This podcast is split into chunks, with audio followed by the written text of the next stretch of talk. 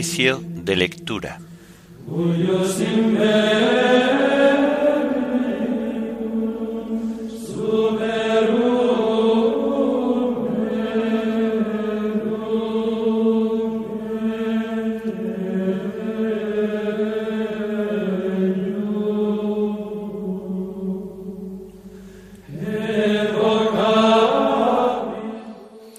Himno Este es el día del Señor.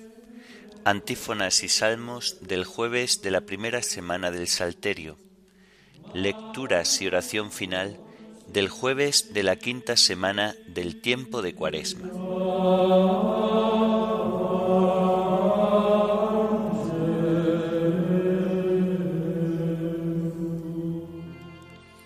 Señor, ábreme los labios y mi boca proclamará tu alabanza. Venid, adoremos a Cristo el Señor, que por nosotros fue tentado y por nosotros murió. Venid, adoremos a Cristo el Señor, que por nosotros fue tentado y por nosotros murió. Aclama al Señor tierra entera, servid al Señor con alegría entrad en su presencia con vítores. Venid, adoremos a Cristo el Señor, que por nosotros fue tentado y por nosotros murió. Sabed que el Señor es Dios, que Él nos hizo y somos suyos, su pueblo y ovejas de su rebaño. Venid, adoremos a Cristo el Señor, que por nosotros fue tentado y por nosotros murió. Entrad por sus puertas con acción de gracias, por sus atrios con himnos, dándole gracias y bendiciendo su nombre. Venid, adoremos a Cristo el Señor, que por nosotros fue tentado y por nosotros murió. El Señor es bueno su misericordia es eterna, su fidelidad por todas las edades. Venid, adoremos a Cristo el Señor, que por nosotros fue tentado y por nosotros murió. Gloria al Padre y al Hijo y al Espíritu Santo, como era en el principio, ahora y siempre, por los siglos de los siglos. Amén. Venid, adoremos a Cristo el Señor, que por nosotros fue tentado y por nosotros murió. Este es el día del Señor, este es el tiempo de la misericordia. Delante de tus ojos ya no enrojeceremos a causa del antiguo pecado de tu pueblo arrancarás de cuajo el corazón soberbio y harás un pueblo humilde de corazón sincero. En medio de las gentes nos guardas como un resto, para cantar tus obras y adelantar tu reino. Seremos raza nueva para los cielos nuevos, sacerdotal estirpe según tu primogénito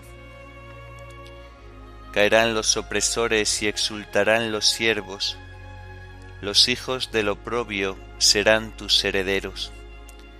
Señalarás entonces el día del regreso para los que comían su pan en el destierro.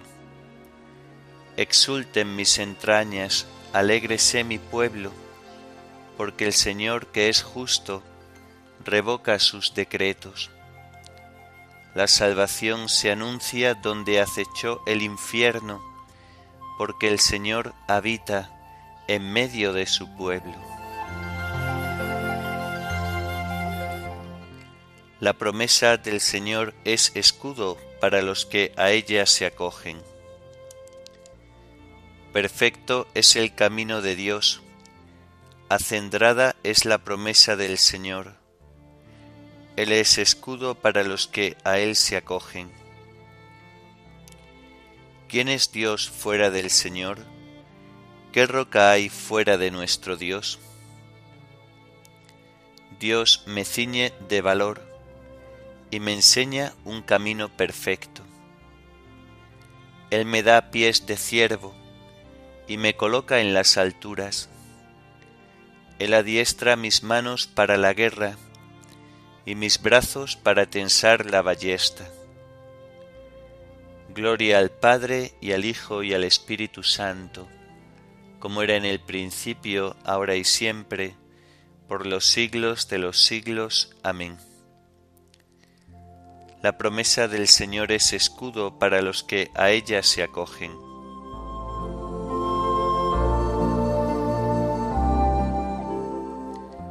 Tu diestra, Señor, me sostuvo.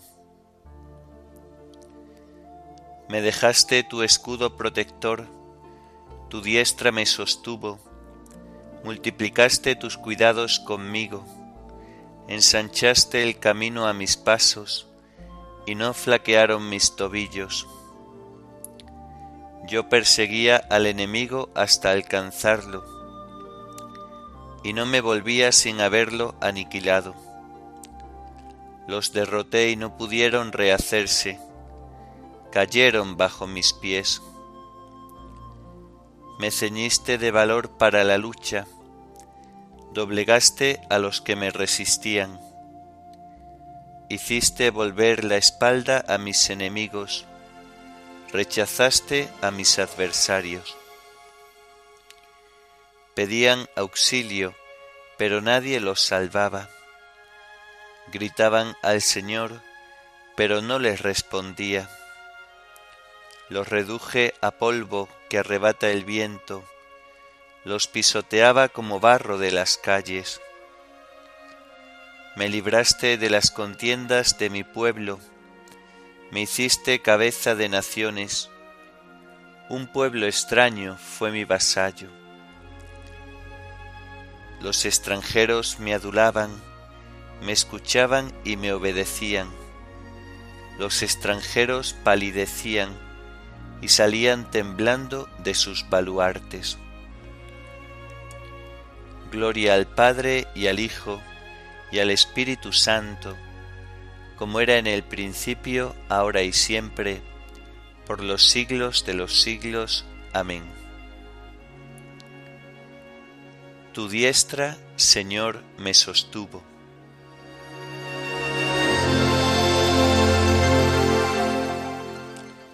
Viva el Señor, bendito sea mi Dios y Salvador. Viva el Señor, Bendita sea mi roca, sea ensalzado mi Dios y Salvador, el Dios que me dio el desquite y me sometió los pueblos, que me libró de mis enemigos, me levantó sobre los que resistían y me salvó del hombre cruel. Por eso te daré gracias entre las naciones, Señor y tañeré en honor de tu nombre. Tú diste gran victoria a tu rey, tuviste misericordia de tu ungido, de David y su linaje por siempre.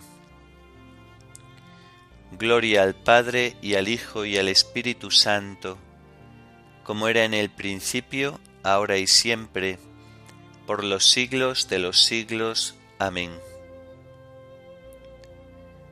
Viva el Señor, bendito sea mi Dios y Salvador.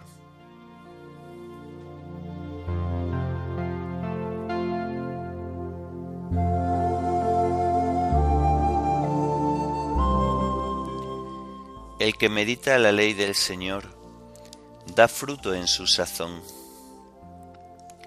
De la carta a los Hebreos, hermanos, Melquisedec, rey de Salén, sacerdote del Dios Altísimo, cuando Abraham regresaba de derrotar a los reyes, lo abordó y lo bendijo, recibiendo de él el diezmo del botín.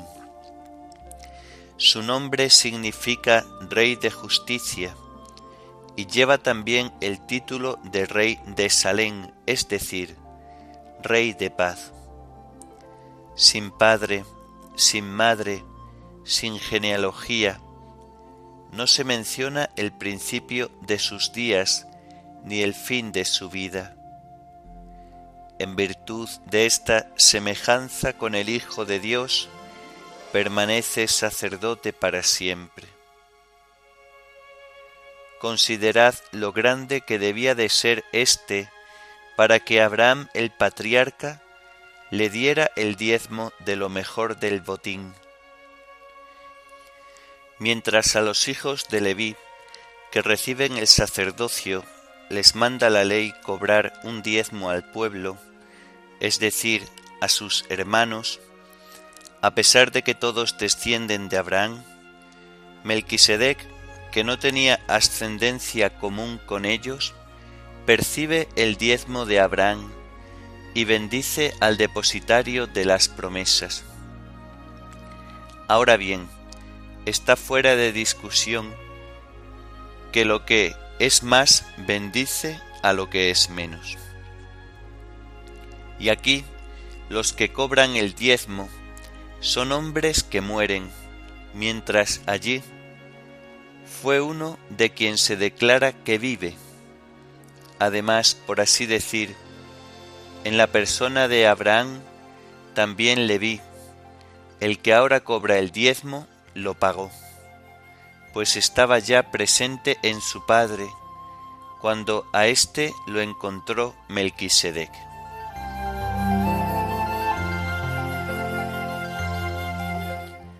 Melquisedec, rey de Salem, presentó pan y vino, era sacerdote del Dios Altísimo y semejante con el Hijo de Dios.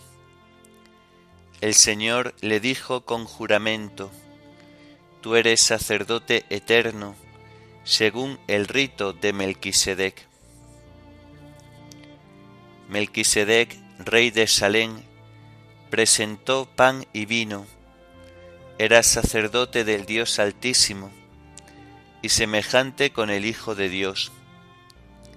El Señor le dijo con juramento, Tú eres sacerdote eterno, según el rito de Melquisedec. Cristo es sacerdote no en virtud de una legislación carnal, sino en fuerza de una vida imperecedera el Señor le dijo con juramento, Tú eres sacerdote eterno, según el rito de Melquisedec.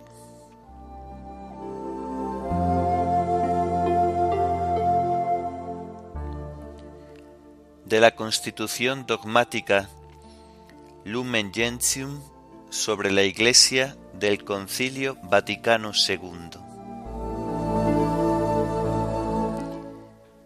Mirad que llegan días, oráculo del Señor, en que haré con la casa de Israel y la casa de Judá una alianza nueva.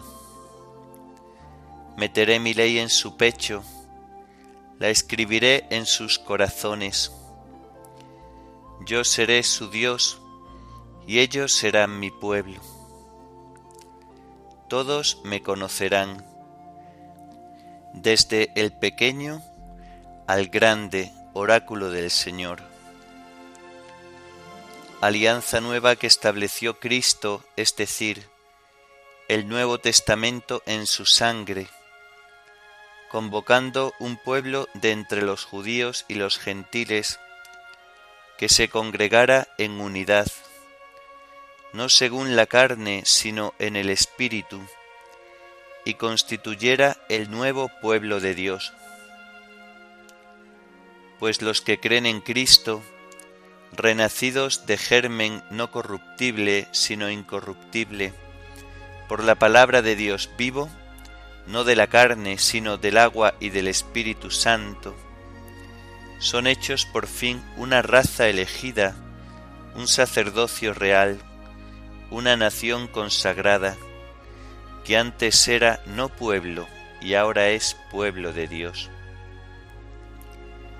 Este pueblo mesiánico tiene por cabeza a Cristo, que fue entregado por nuestros pecados y resucitado para nuestra justificación. Y ahora, después de haber conseguido un nombre que está sobre todo nombre, reina gloriosamente en los cielos.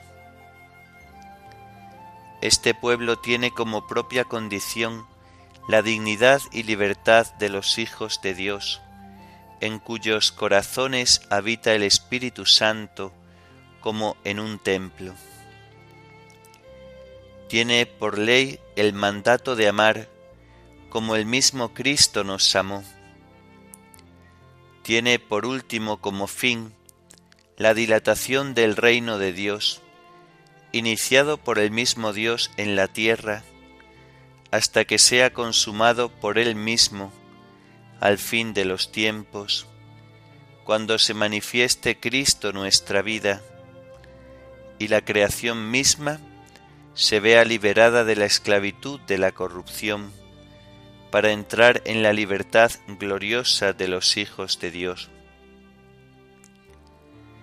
Este pueblo mesiánico, por tanto, aunque de momento no abarque a todos los hombres, y no raras veces aparezca como una pequeña grey, es sin embargo el germen más firme de unidad, de esperanza y de salvación para todo el género humano. Constituido por Cristo en orden a la comunión de vida, de caridad y de verdad, es empleado también por Él como instrumento de la redención universal y es enviado a todo el mundo como luz del mundo y sal de la tierra. Y así como al pueblo de Israel según la carne, peregrino en el desierto, se le llama ya iglesia, así al nuevo Israel que va avanzando en este mundo hacia la unidad futura y permanente, se le llama también iglesia de Cristo, porque Él la adquirió con su sangre, la llenó de su espíritu y la proveyó de medios aptos para una unión visible y social. La congregación de todos los creyentes que miran a Jesús como autor de la salvación y principio de la unidad y de la paz, es la Iglesia convocada y constituida por Dios para que sea sacramento visible de esta unidad salutífera para todos y cada uno.